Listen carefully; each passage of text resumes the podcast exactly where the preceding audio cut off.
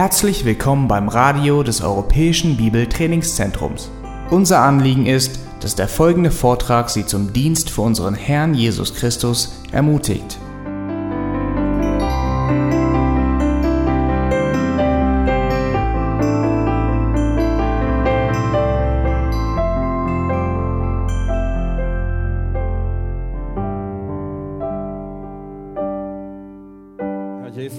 Christus, wir schauen auf zu dir. Du bist unser Erlöser. Du bist unser erhöhter Herr. Von dir wollen wir lernen, wie du gewandelt bist. Wir wollen dir nachfolgen, in deine Fußstapfen treten und dann in deinen Fußstapfen bleiben. Wir bitten, dass du auch diese Stunde dazu verwendest, dass wir dazu williger und tüchtiger werden. Wir vertrauen auf deine Hilfe und rühmen deine Gnade. Amen.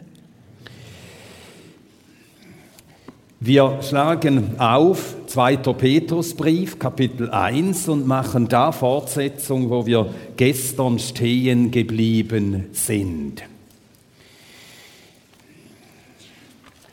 Wir kamen zu, am Schluss zu der Hauptaussage in jenem langen Satz, der in Vers 3 beginnt und bis zum Vers 7 reicht. Die Hauptaussage wendet allen Fleiß auf und reicht dar in eurem Glauben die Tugend. Die erste Entscheidung, damit wir wachsen können, ist die, dass wir uns vornehmen, uns darum zu bemühen. Fleißig sein, an der Sache arbeiten. Dieser Vorsatz muss da sein. Dann folgt die nächste Frage, ja, worin sollen wir denn solchen Fleiß aufwenden oder worauf solchen Fleiß anwenden? Und das folgt in den Versen 5b bis 7 am Schluss. Zunächst verwendet Petrus einen Begriff, der verschiedene Eigenschaften in sich enthält. Tugend. Und was Tugend ist, was er darunter versteht, das listet er in einzelnen, sagen wir es so, Disziplinen auf. Tugend besteht aus Erkenntnis, Erkenntnis aber unter Enthaltsamkeit oder Selbstbeherrschung, Selbstbeherrschung aber im Ausharren, beweise ich im Ausharren, Ausharren aber in der Gottseligkeit, also die rechte Beziehung zu Gott heißt das, und alles unter Bruderliebe und Liebe. Diese einzelnen Disziplinen zusammengenommen können wir nennen, das sei Tugend. Wenn wir Tugend sagen, denken wir im Deutschen an verschiedene Eigenschaften, die zu einem guten Charakter gehören.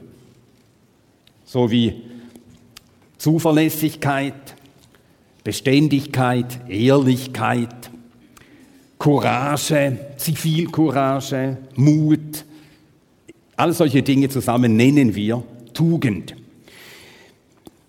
Nun, wir wollen natürlich wissen, was äh, Petrus darunter versteht und er zeigt es an diesen Einzeldisziplinen. Wir können uns aber auch fragen, wie Petrus diesen Ausdruck sonst verwendet. Er verwendet ihn hier in seinen Schriften zum dritten Mal schon. Und so schlagen wir den ersten Petrusbrief auf, denn dort verwendet er zum ersten Mal diesen Ausdruck Tugend. 1. Petrusbrief, Kapitel 2, der Vers 9. 1. Petrusbrief, Kapitel 2, der Vers 9.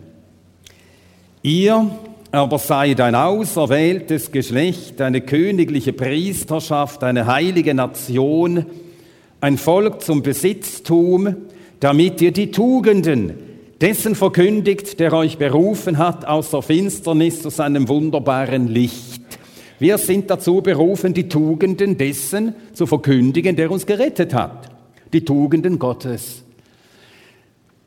Tugenden Gottes, das sind alle seine Eigenschaften. Die Gesamtheit seiner Eigenschaften, das sind seine Tugenden, seine Heiligkeit und seine Liebe, seine Gerechtigkeit und seine Gnade, seine Geduld, seine Freundlichkeit, seine Reinheit, seine Weisheit, alles zusammengenommen, das sind die Tugenden Gottes. Nun haben wir im zweiten Petrusbrief bereits im Vers 3 diesen Ausdruck gelesen. Im zweiten Petrusbrief, im ersten Kapitel, im Vers 3, da lesen wir, dass Gott uns berufen hat durch Herrlichkeit und Tugend. Also in der Weise, in der Gott uns berief und errettete, ist seine Tugend wirksam gewesen und offenbar geworden. Eben sein Charakter, wie er ist, was er vermag. Und nun wenden wir das auf uns an. Tugend würde demnach heißen, dass die göttliche Natur, die Gott in uns hineingelegt hat mit der neuen Geburt, dass die sich entfalten soll. Die göttliche Natur, die eben so ist, wie Gott ist, seine Eigenschaften hat, die soll sich entfalten. Nun lautet der erst, die erste Aufforderung, nachdem Petrus gesagt hat, wendet Fleiß auf, das ist äh, die Grundentscheidung, äh, aber was sollen wir dann tun mit Fleiß? Und das Erste, was er nennt, ist, reicht in eurem Glauben die Tugend dar. Tugend darreichen. Was meint er damit? Ich habe nachgelesen bei Luther. Luther übersetzt genau gleich. Im Glauben die Tugend darreichen, Schlachter auch. Im Glauben die Tugend darreichen. Die äh, englischen Übersetzungen, die haben das so übersetzt. In der über äh, King James Bibel, in der Authorized Version, da steht add to your faith virtue. Also fügt eurem Glauben Tugend hinzu. Oder die American Standard Version, die sagt adding, uh, no, in your faith supply virtue, also versorgt uh, euren Glauben mit Tugend. Oder die äh, Übersetzung von Darby, er übersetzt einfach, in your faith have also virtue. Seht zu, dass ihr in eurem Glauben Tugend habt. Nun, wenn wir diese Übersetzungsmöglichkeiten alle zusammennehmen, dann verstehen wir, Petrus will Folgendes sagen, ja, ihr habt diesen gleich kostbaren Glauben empfangen, aber es genügt nicht einfach den rechten Glauben zu haben. Der Glaube muss äh, Tugend, zu Tugend werden. Das heißt, zu einem veränderten Leben, einem veränderten Charakter.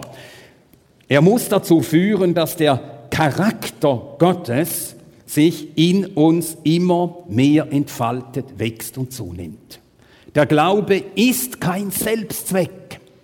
Das haben zwar viele geglaubt und viele denken, es genüge den rechten Glauben zu haben. Der Glaube, die Glaubenslehre ist kein Selbstzweck. Es ist ein Zweck zu höherem. Kein Selbstzweck, sondern Mittel zu etwas höherem. Der Glaube muss wirksam werden. Der Glaube muss sich äußern in einem entsprechenden Wandel. Paulus sagt im Galaterbrief im Kapitel 5, Vers, Vers 6, der Glaube muss wirksam werden. Galaterbrief, Kapitel 5, Vers 6.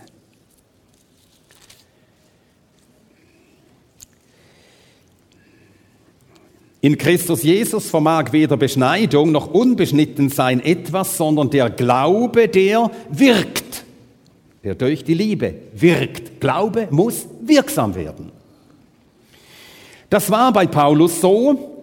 Paulus hat von Gott äh, Offenbarungen bekommen, von Gottes Ratschlüssen, also vom ganzen Glaubensinhalt in außergewöhnlicher Weise. Und er kann vor König Agrippa bezeugen und sagen, Apostelgeschichte 26, Verse 19 und 20. Daher, König Agrippa, war ich nicht ungehorsam dem himmlischen Gesicht. Also was er empfangen hat, führte zu Gehorsam. Der Glaube wurde wirksam. Ich war nicht ungehorsam dem himmlischen Gesicht, sondern verkündigte denen in Damaskus zuerst, und Jerusalem und in der ganzen Landschaft von Judäa und den Nationen Buße zu tun und so weiter. Jakobus stellt die Frage, was nützt es, liebe Brüder, wenn jemand sagt, er habe Glauben? Bloß den rechten Glauben haben nützt eben nichts. Der Glaube muss wirksam werden. Was nützt es, liebe Brüder, wenn jemand sagt, er habe Glauben, hat aber nicht Werke? Im Glauben die Tugend erreichen heißt also darum besorgt sein, dass unser Glaube wirksam wird, und zwar so, dass die göttlichen Eigenschaften in uns sich entfalten.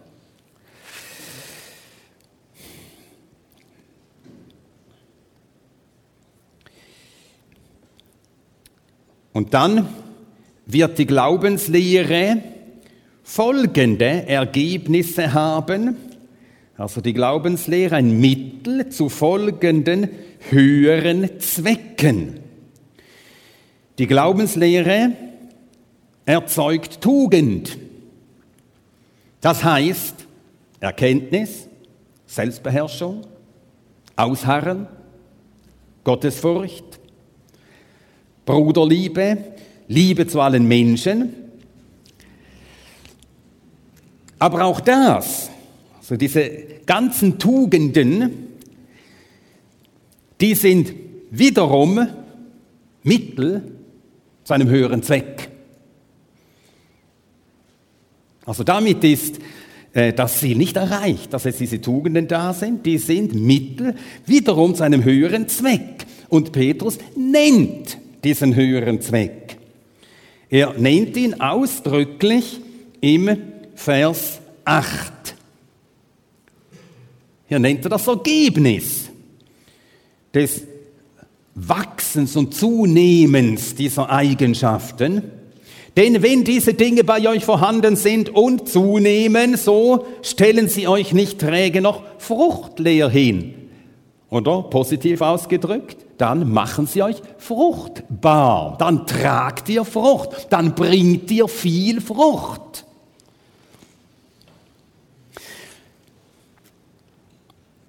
Wir sollen Frucht tragen, aber auch das ist nicht der Endzweck, sondern das ist wiederum Mittel zu einem noch höheren Zweck.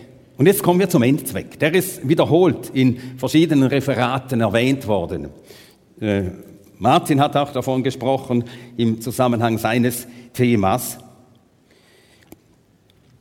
Johannes 15, Vers 8. Johannes 15, Vers 8. Hierin wird mein Vater verherrlicht, dass er viel Frucht bringt. Die Verherrlichung Gottes. Und das ist der höchste und oberste Zweck von allem. Das ist nicht Mittel zu einem weiter höheren Zweck. Die Verherrlichung Gottes, das ist das Höchste. Und darauf zielt alles.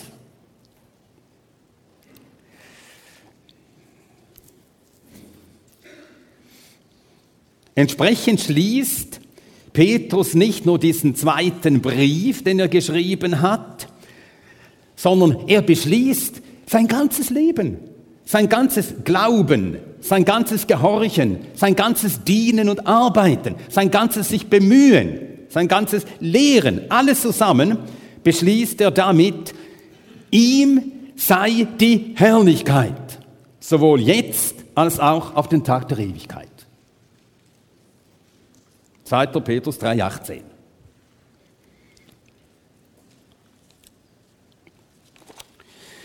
Also wir bemühen uns darum, dass unser Glaube zu Tugend wird. Und dann sagt Petrus, und jetzt beginnt er diesen Begriff einzugrenzen oder genauer zu definieren, in der Tugend Erkenntnis. Und damit sagt er, will er sagen, bloßer Eifer genügt auch nicht. Einfach Eifer, sich anstrengen. Ja, wir wollen vorwärts kommen. Ja, wir wollen wirklich, dass äh, Gottes Absichten sich verwirklichen. Es muss geschehen, oder all unser Eifer muss geleitet sein durch Erkenntnis. In der Tugend müssen wir Erkenntnis haben. Erkenntnis der Wege Gottes, Erkenntnis der Absichten Gottes, Erkenntnis der Gebote und Verheißungen Gottes, Erkenntnis des Ziels, zu dem Gott uns bereitet hat, für das er uns bestimmt hat. Eifer mit Erkenntnis. Eifer ohne Erkenntnis ist gefährlich, sogar schädlich. Schädlich für uns und schädlich für andere. Paulus hat sehr viel gelitten unter sehr eifrigen Leuten, die hatten Eifer um Gott, aber nicht nach Erkenntnis. Römer 10, Vers 2. Römer 10, Vers 2, ich gebe ihnen, er meint hier seine geliebten Mitjuden, ich gebe ihnen Zeugnis, dass sie Eifer haben für Gott, aber nicht nach Erkenntnis.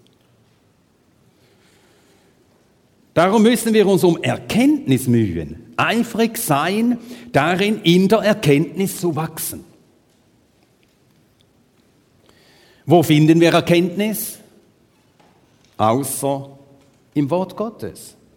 Wie wollen wir wissen, was richtig denken und urteilen heißt, wenn nicht im Wort Gottes? Haben wir heute in der ersten Stunde gehört. Wo wollen wir Erkenntnis finden über Gott, wenn nicht in seinem Wort? Das bedeutet, wenn wir wirklich mit Fleiß uns bemühen und wachsen wollen in den Tugenden und damit in der Erkenntnis, dann führt kein Weg daran vorbei, dass wir zu Bibellesern werden, die viel Zeit verbringen über dem Wort Gottes, mit dem Wort Gottes. Darüber nachdenken, was sagt uns Gott hier? Was lehrt er uns hier? Was befiehlt er uns hier? Was verheißt er hier? Was sagt er über mich, über meine Bestimmung? Viel darüber nachdenken, lesen und darüber nachdenken. Wir müssen Bibelleser werden. Wir lernen viel in Bibelstunden. Darum sind wir immer dabei in den Bibelstunden. Da lernen wir Gottes Wort noch besser kennen. Wir sind dabei in den Gottesdiensten und hören, wenn das Wort Gottes verkündigt wird. Wir sind eifrig, wir sind fleißig, darum sind wir dabei. Und so wachsen wir in der Erkenntnis Gottes. Das nämlich ist das ewige Leben, den allein wahren Gott zu erkennen und seinen Sohn, den er gesandt hat, Johannes 17, Vers 3. Wir wachsen in der Erkenntnis Gottes. Wir wachsen in der Erkenntnis von Gottes Heil. Da können wir immer dazu lernen, was Gottes Heil alles beinhaltet, woher es kommt was es beinhaltet, wie dieses Heil gewirkt wurde, wie dieses Heil vollendet werden soll. Wachsen in der Erkenntnis von Gottes Heil und dann wachsen in der Erkenntnis von Gottes Willen. All das wird uns in Gottes Wort mitgeteilt. Dann wachsen wir in der Erkenntnis auch durch Gebet. Denn wer ist es, der uns in alle Erkenntnis einführt, wenn nicht Gottes Geist. Johannes 16, Vers 13. Er wird euch in die ganze Wahrheit führen. Gottes Geist versteht es, diese Wahrheiten Gottes uns so mitzuteilen, dass sie uns mehr und mehr zu lebendigen Wirklichkeiten werden. Was hat das mit Gebet zu tun? Ja, wir sollen darum beten, dass Gottes Geist in dieser Weise an uns wirke. Paulus hat für andere so gebetet und wenn wir für andere so beten, dann beten wir, ohne dass wir es aussprechen, auch für uns, dass Gott das auch an uns wirke. Gott betet für die Epheser, dass Gott ihnen gebe den Geist der Weisheit und Offenbarung in der Erkenntnis seiner selbst. Darum beten. Ich weiß nicht, wie häufig du so betest für die Geschwister. Für die Geschwister, mit denen du dich regelmäßig triffst. Für die, die in der Gemeinde lehren und unterweisen. Nein, für alle Geschwister, für die ganze Gemeinde. Herr, gib uns den Geist der Weisheit und Offenbarung, dich zu erkennen. Dich immer besser zu erkennen. Ich weiß auch nicht, wie häufig du gebetet hast und wie oft du betest. Herr, lehre mich dich erkennen. Lehre mich erkennen, wer du bist, o oh Gott und Vater. Der Vater und der Sohn und der Heilige Geist, du ewiger Gott. Lehre mich dich erkennen. Und wenn du so betest, Gott wird dich lehren. In meiner Erfahrung war das nie explosionsartig. Also es war nie so, ich betete und dann wurde ich umgeworfen von irgendeiner gewaltigen Enthüllung, die schlagartig über mich kam, sondern es geschah beharrlich, dass ich wachsende Freude daran bekam, überhaupt darüber nachzudenken, wie Gott ist, wer Gott ist, der Vater, der Sohn, ihr Verhältnis zueinander, der Heilige Geist, der dreieinige Gott. Und dann beim Lesen, dass man dann bei äh, Bibelworten äh, mit einmal Dinge sah, die man vorher nicht gesehen hatte. Und so wachsen wir in der Erkenntnis Gottes durch sein Wort und indem wir darum beten, dass er uns lehrt. Und er wird es tun. Aber er will, dass wir ihn darum bitten. Er wartet darauf, zu hören, wie wir ihn darum bitten. In der Erkenntnis aber Selbstbeherrschung.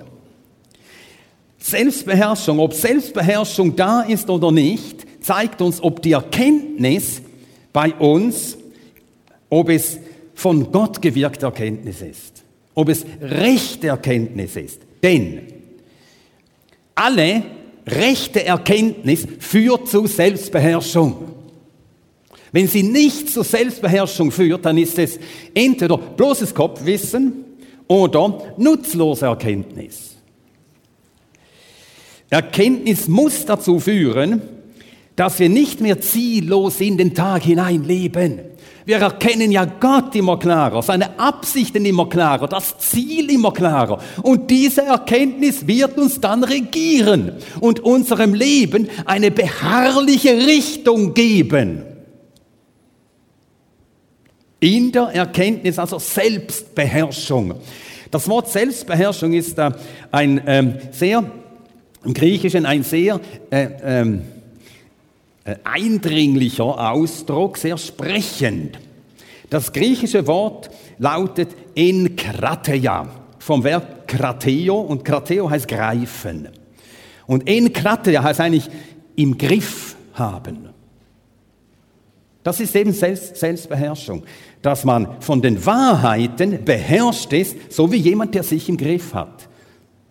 Der Geist Gottes verwendet die Wahrheit Gottes, die Erkenntnis Gottes, so, dass wir immer mehr von dieser Selbstbeherrschung regiert sind und genau wissen, worauf wir zugehen, was das Ziel ist, was unsere Verantwortung ist und uns immer weniger davon abbringen lassen. Sprüche 25, Vers 28. Der äh, Vers fiel mir ein, äh, während Martin heute Morgen redete. Äh, hier steht etwas über Zuchtlosigkeit im Denken.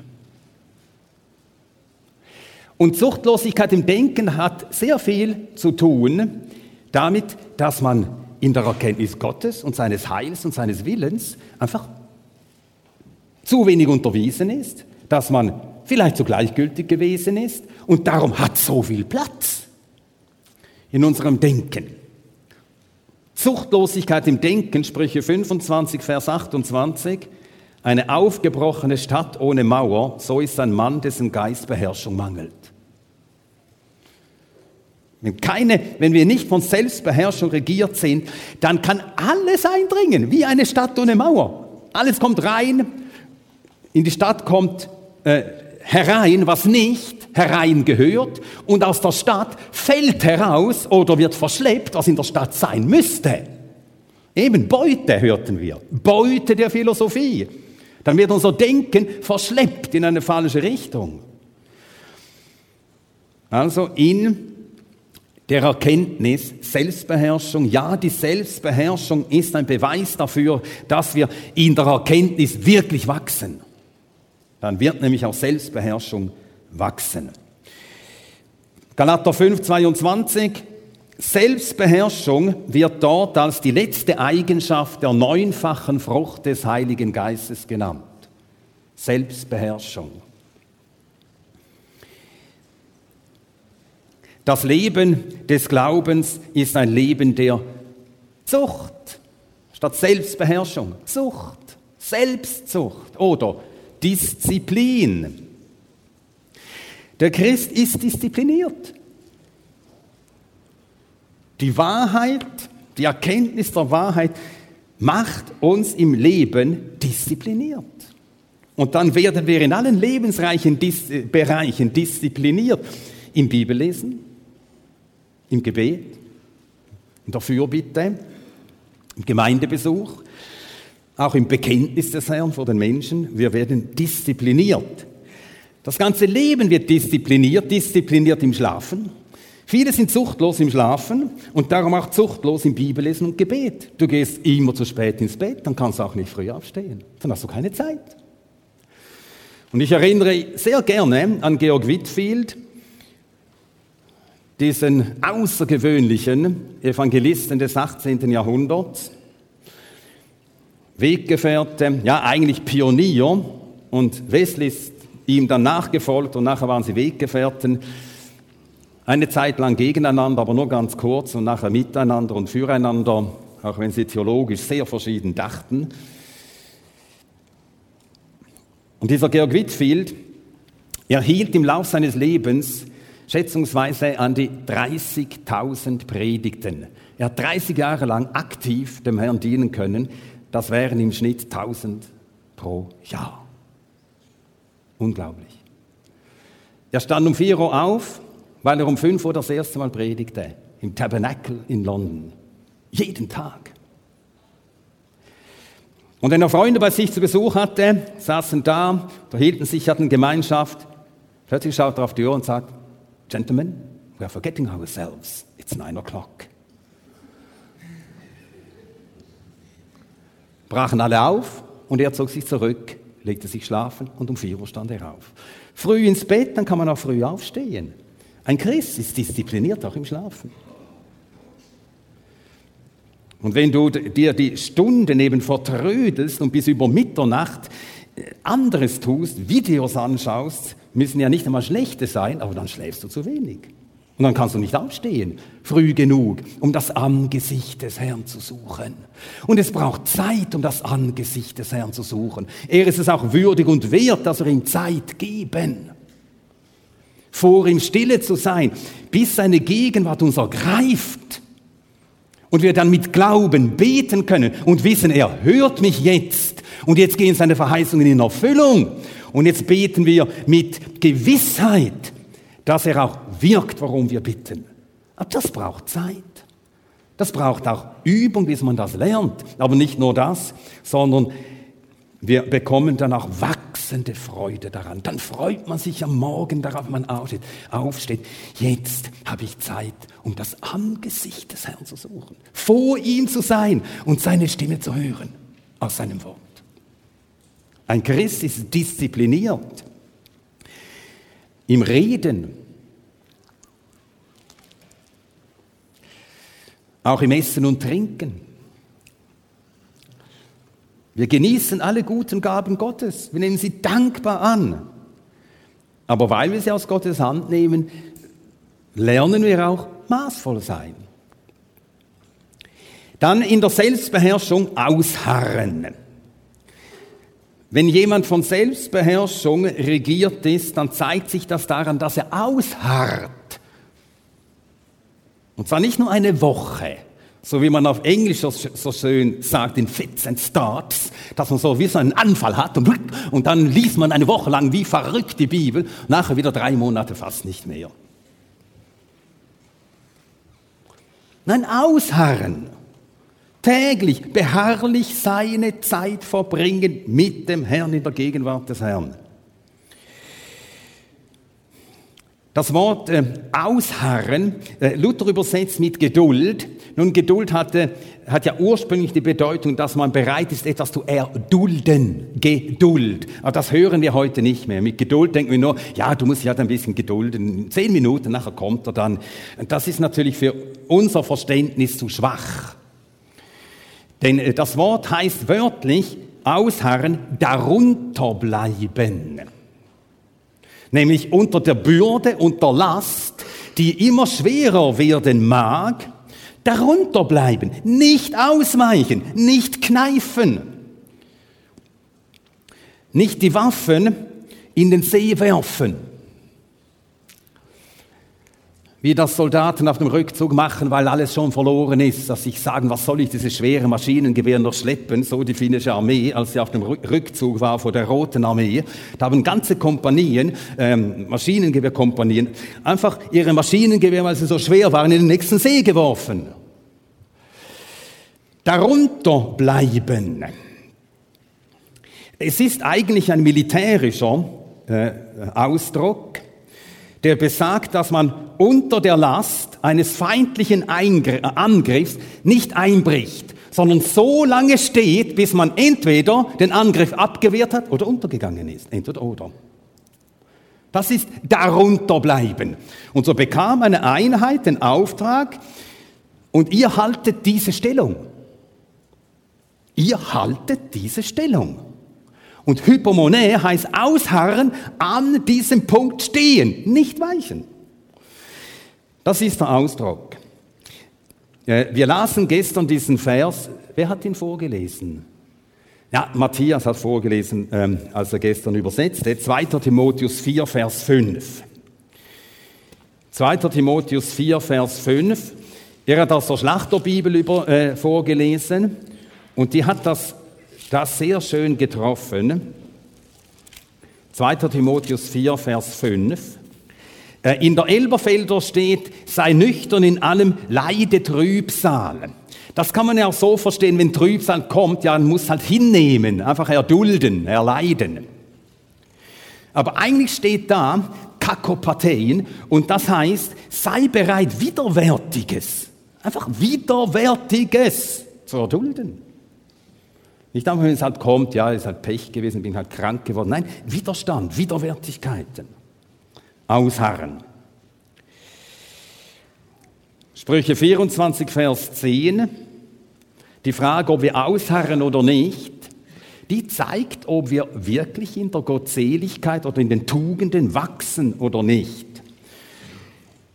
Und so kommen Widerwärtigkeiten, die machen uns uns selbst offenbar. Sprüche 24, Vers 10.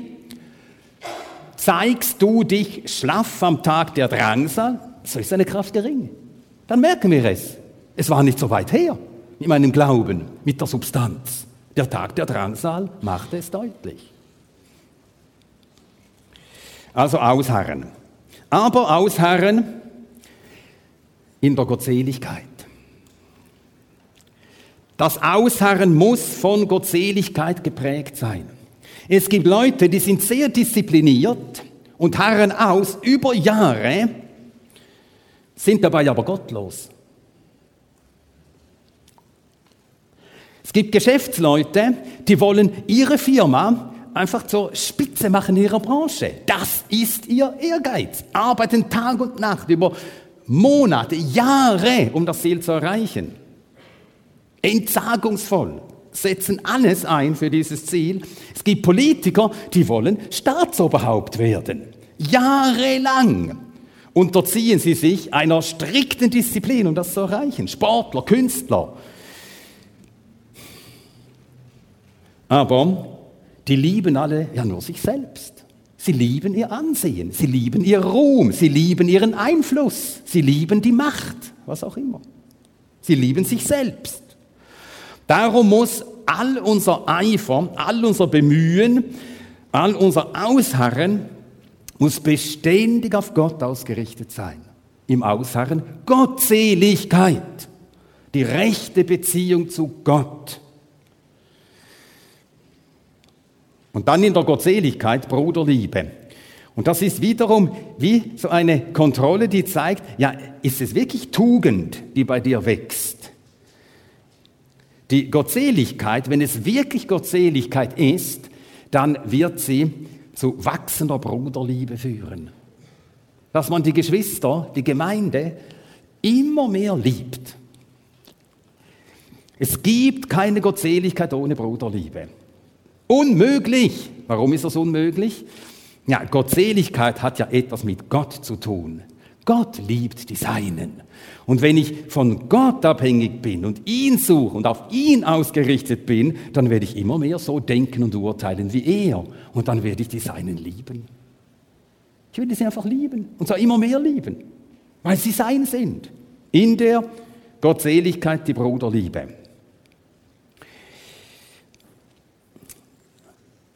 Es gibt auch im Volk Gottes Leute, die mit viel Fleiß die Bibel lesen, immer dabei sein, sind, Kurse besuchen, studieren, vielleicht sogar promovieren, weil sie im Reich Gottes jemand sein wollen. Man kann auch im Reich Gottes Karriere machen.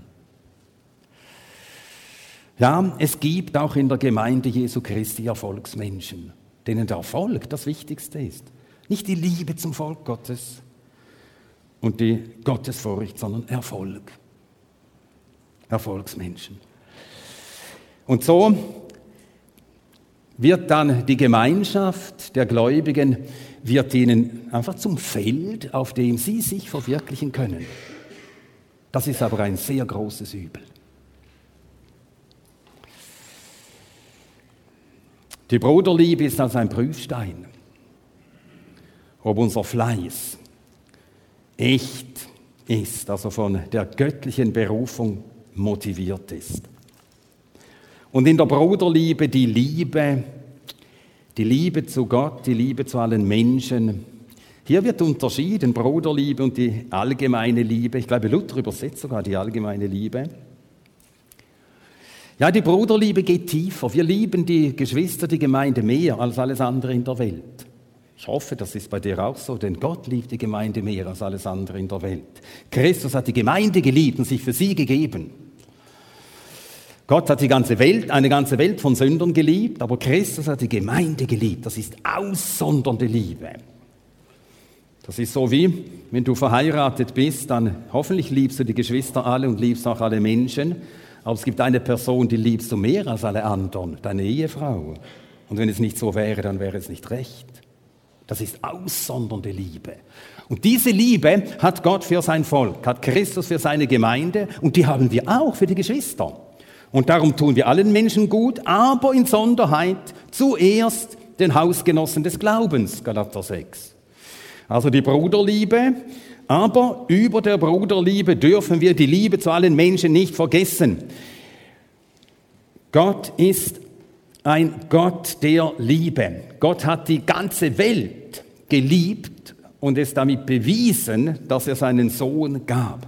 Unser Gott ist ein Heiland Gott, welcher will, dass alle Menschen errettet werden. Und das wird unser Denken, Urteilen, Handeln mehr und mehr regieren. Der Bruderliebe, die Liebe. Die Verse 8 bis 11 nennen drei Ergebnisse des Wachstums. Kapitel 8, äh, Verse 8 bis 11. Drei Ergebnisse, wenn wir wachsen in der äh, Gottseligkeit, wenn die Tugenden wachsen. Drei Ergebnisse. Lesen wir die Verse noch einmal. Denn wenn diese Dinge bei euch vorhanden sind, und zunehmen, so stellen sie euch nicht träge noch fruchtleer hin in Bezug auf die Erkenntnis unseres Herrn Jesus Christus. denn bei welchem diese Dinge nicht vorhanden sind, der ist blind, kurzsichtig und hat die Reinigung von seinen früheren Sünden vergessen. Darum, Brüder, befleißigt euch umso mehr, eure Berufung und Erwählung festzumachen. Denn wenn ihr diese Dinge tut, werdet ihr niemals straucheln. Denn so wird euch reichlich dargereicht werden der Eingang in das ewige Reich unseres Herrn und Heilandes Jesus Christus. Drei Ergebnisse des Wachstums. Erstens, wir werden nicht fruchtlos bleiben. Vers 8. Zweitens, wir werden nicht straucheln. Vers 10. Drittens, wir werden einen überströmenden Eingang ins Reich haben. Vers 11. Aber beachten wir noch einmal im Vers 8, wie Peter sich ausdrückt. Wenn diese Dinge bei euch vorhanden sind, was meint er mit, diese Dinge? Ja, dieses Ei von Ringen um Wachstum in all diesen Disziplinen. Wenn das vorhanden ist, gut, sagt er nicht, wenn das vorhanden ist und sie zunehmen. Das heißt, dass er auch darin zunimmt, sogar im Eifer zunimmt. Wachstum, in allen Bereichen wachsen. Wenn das der Fall ist, dann werdet ihr nicht fruchtlos bleiben. Dann werdet ihr Frucht bringen. Dann werden wir nicht träge sein. Träge, äh, Luther übersetzt wenigstens in der 1912er, faul. Träge. Dieses Wort träge kommt einige Male vor im Neuen Testament. Es heißt so viel wie äh, nutzlos, nichts leistend, nichts tuend. Matthäus 20, Vers 3, die Leute, die Tagelöhner, die da standen, und äh, sie standen untätig herum, heißt es. Matthäus 20, Vers 3. Matthäus 20, Vers 3. Als er um die dritte Stunde ausging, sah er andere auf dem Markt müßig stehen. Müßig, von Muße, also nichts tuend. Dann werden wir nicht nutzlos sein. Das Wort wird auch verwendet in Matthäus 12, Vers 36. Über jedes nutzlose Wort müssen wir Rechenschaft ablegen. 1. Timotheus 5, 13, dort lesen wir von solchen, die man nicht ins Verzeichnis der Witwen aufnehmen sollte, denn sonst lernen sie müßig sein, laufen umher in den Häusern und sind nicht nur müßig, sondern auch geschwätzig. Also nicht nur nutzlos, sondern richten auch Schaden an. Und das passiert eben. Das passiert mit Gläubigen, dass wir so werden. Petrus aber sagt, wenn diese Dinge bei euch vorhanden sind und zunehmen, dann wird das bei euch nicht der Fall sein. Dass ihr nutzlos seid, wie eine Last, die man mitschleppen muss und die nicht nur ähm, anderen Arbeit verursacht, sondern auch Schaden anrichtet. Es wird dann nicht sein, sondern ihr werdet Frucht bringen.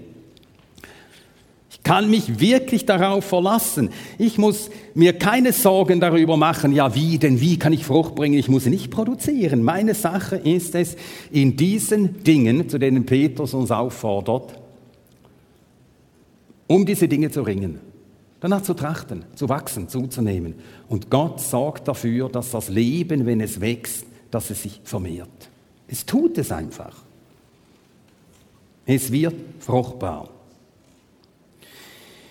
Wenn diese Dinge aber nicht bei uns vorhanden sind, Vers 9, Petrus sagt, der ist blind, kurzsichtig. Kann man das sein, blind und kurzsichtig gleichzeitig? Der Blinde wäre ja froh, wäre er wenigstens kurzsichtig.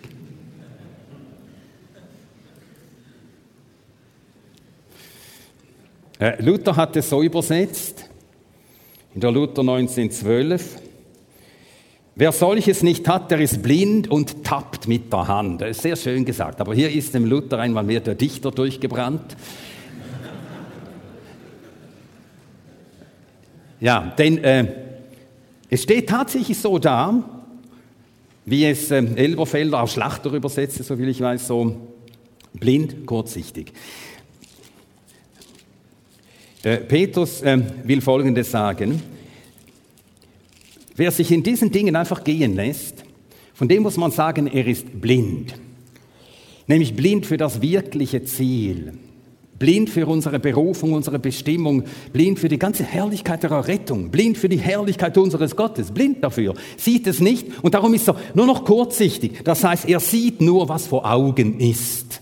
Er sieht nur seinen, gerade seinen momentanen Nutzen, was habe ich davon, wenn ich das mache. Er sieht nur die Möglichkeit, zu seinem momentanen Genuss zu kommen. Alles andere sieht er nicht. Er sieht das Ziel nicht mehr. Für das Ziel blind und lebt nur für seine täglichen Wünsche und höchstens für mittelfristige Ziele, das heißt innerweltliche Ziele. Wie kann ich es im Beruf zum Meister bringen? Wie kann ich es äh, äh, zum Doktor bringen? Äh, wie kann ich dort Fortschritte machen? Sind nur noch solche Ziele, innerweltliche Ziele. Ist also blind für die wahre Berufung, unsere wahre Bestimmung und hat offensichtlich vergessen, auch wenn er es im Kopf weiß, dass er ein Sünder war und Gott ihm vergeben hat. Aber er hat vergessen die ganze Tragweite dieser herrlichen Tatsache. Die Sünden sind ihr genommen. Wie glücklich waren wir einst, als wir das im Glauben annehmen konnten. Alle Sünden vergeben. Und dann gibt es Leute, die Jahre gehen ins Land und es bedeutet ihnen immer weniger und irgendwann einmal denken sie gar nicht mehr daran, welche furchtbare Knechtschaft es war, die Knechtschaft der Gottlosigkeit.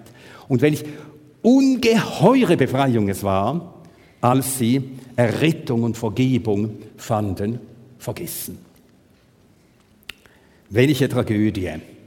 Darum, Vers 10, Brüder, befleißigt euch umso mehr, eure Berufung und Erwählung festzumachen. Was meint jetzt Petrus damit?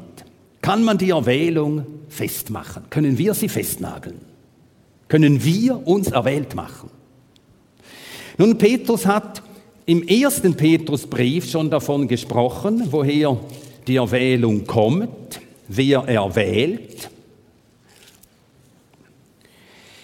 1. Petrus 1, da heißt es im Vers 2, auserwählt nach Vorkenntnis Gottes. Ah, es geht von Gott aus. Er hat auserwählt. Nach seiner Vorkenntnis, nach seinem Vorsatz. Er hat auserwählt. Die Erwählung ist also in Gottes Ratschlüssen befestigt. Aber hier geht es darum, dass wir das, was in Gott befestigt ist, dass wir zusehen, dass das auch bei uns im Bewusstsein subjektiv fest wird. Und das sind zwei verschiedene Dinge. Die Erwählung ist fest in Gott gegründet, aber es ist eine, wirklich eine Frage, ob das auch bei dir festsitzt, dass du auch von dem völlig überzeugt bist. Und Petrus sagt durch ein normales, jetzt nach Gottes Verständnis normal, durch ein normales Wachstum wird die Erwählung auch in unserem äh, Herzen fest werden. Dass wir völlig davon überzeugt sind, dass wir es wissen. Ich bin ein Erwählter Gottes. Gott hat mich in Christus erwählt vor Grundlegung der Welt. Und eines Tages hat er mich berufen, seine Hand auf mich gelegt, du bist mein. Paulus sah das auch an anderen. Also wir können es für uns wissen und dann, wenn wir so wandeln, wie es normal ist, dann sehen es auch andere, dass sie davon überzeugt sind. Er ist ein Erwählter Gottes. Paulus sagt das von den Thessalonichern. Ich weiß, dass ihr erwählt seid.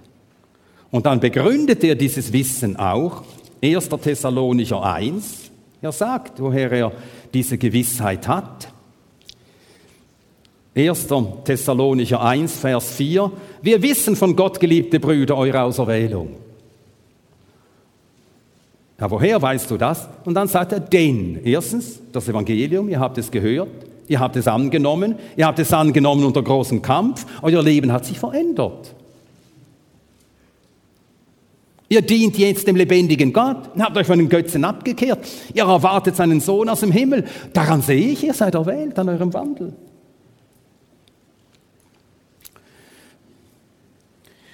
Und dann steht hier, wenn wir unsere Berufung und Erwählung festmachen, Dann werden wir niemals straucheln. Hier steht das gleiche Verb wie in Jakobus 3, Vers 2.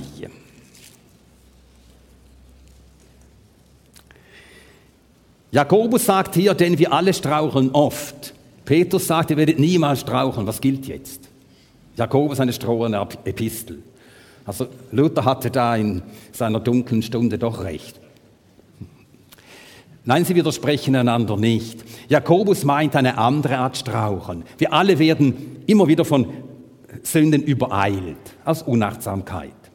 Aber dann gibt es eine Sorte von Straucheln, die tragisch ist und die nachher lebenslange Folgen hat. Wir hörten gestern von den Folgen jemandes, der sich zu Ehebruch verleiten lässt. Das Leben lang Folgen.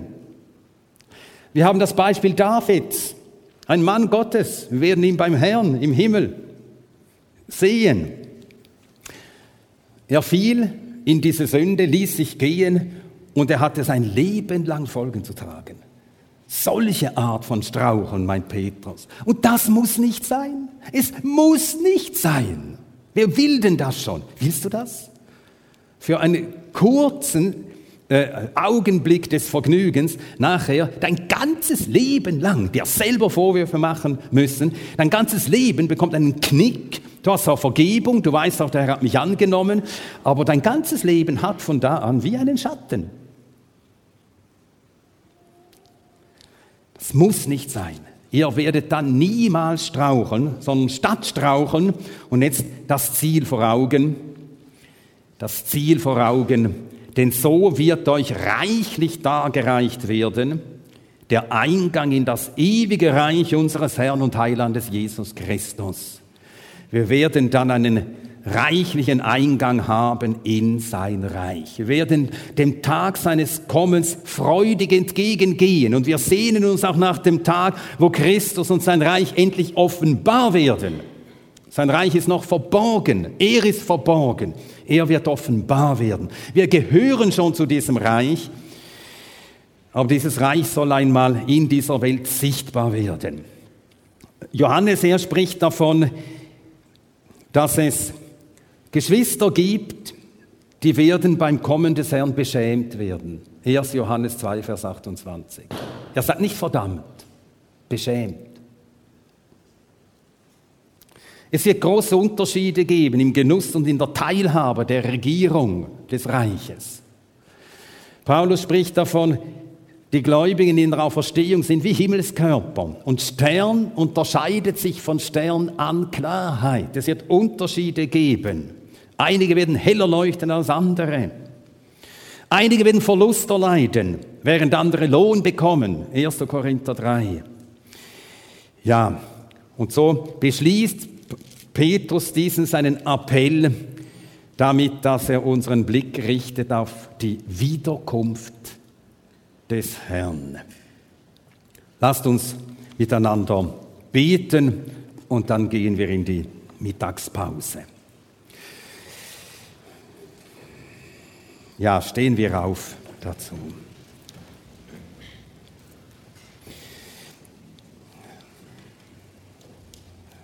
Ja, wir dürfen bekennen und sagen, dass du, oh Gott, uns alles gegeben hast zum Leben und zur Gottseligkeit. Wir haben dich und dein Heil erkennen dürfen. Wir haben den erkennen dürfen, der uns berufen hat durch Herrlichkeit und Tugend. Du hast uns große, kostbare Verheißungen gegeben und diese sind wirksam geworden in uns. Du hast uns teilhaftig gemacht deiner Natur. Wie sehr danken wir dir dafür. Wir sind davongekommen, dem Verderben, das in der Welt ist, durch die Lust. All das hast du an uns gewirkt. Und wir haben allen Grund, jetzt allen Fleiß anzuwenden. Wir wollen es auch tun. Hilf uns, dass wir dich mit Eifer, mit Verlangen, mit Sehnsucht, mit Liebe suchen. Ja, wir begehren es sehr, dass deine Wesenheiten an uns offenbar immer mehr sichtbar werden. Und hilf uns, dass wir die Mittel gebrauchen, die du uns gegeben hast. Lass uns sie nicht vernachlässigen. Bewahr uns vor Torheit. Hilf, dass wir zu beharrlichen, regelmäßigen Bibellesern, Betern werden, auch im Gemeindebesuch.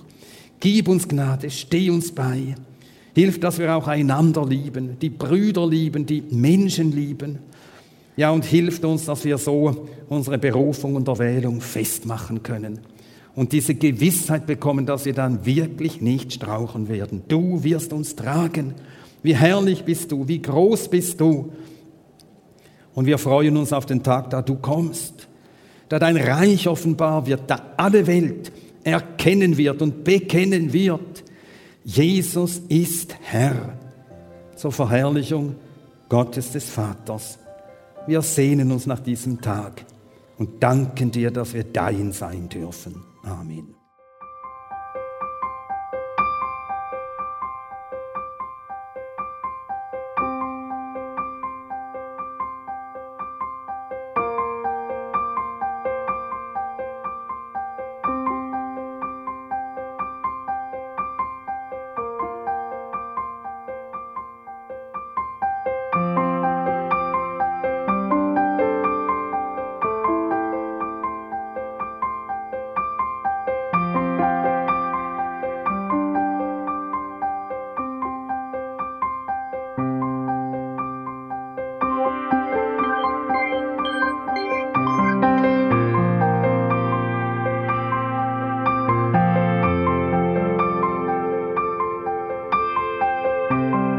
Alle Vorträge unseres Programms, Bücher, DVDs und vieles mehr können Sie bei uns unter www.ebtc-media.org erhalten.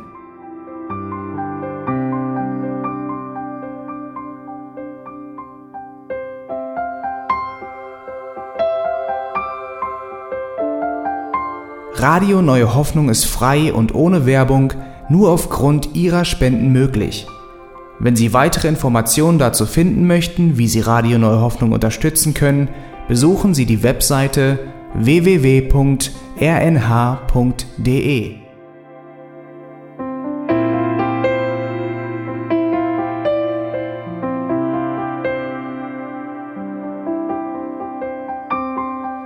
Die Sendezeiten des EBTC sind Montag, Mittwoch, Freitag und Samstag jeweils von 10 bis 11 Uhr.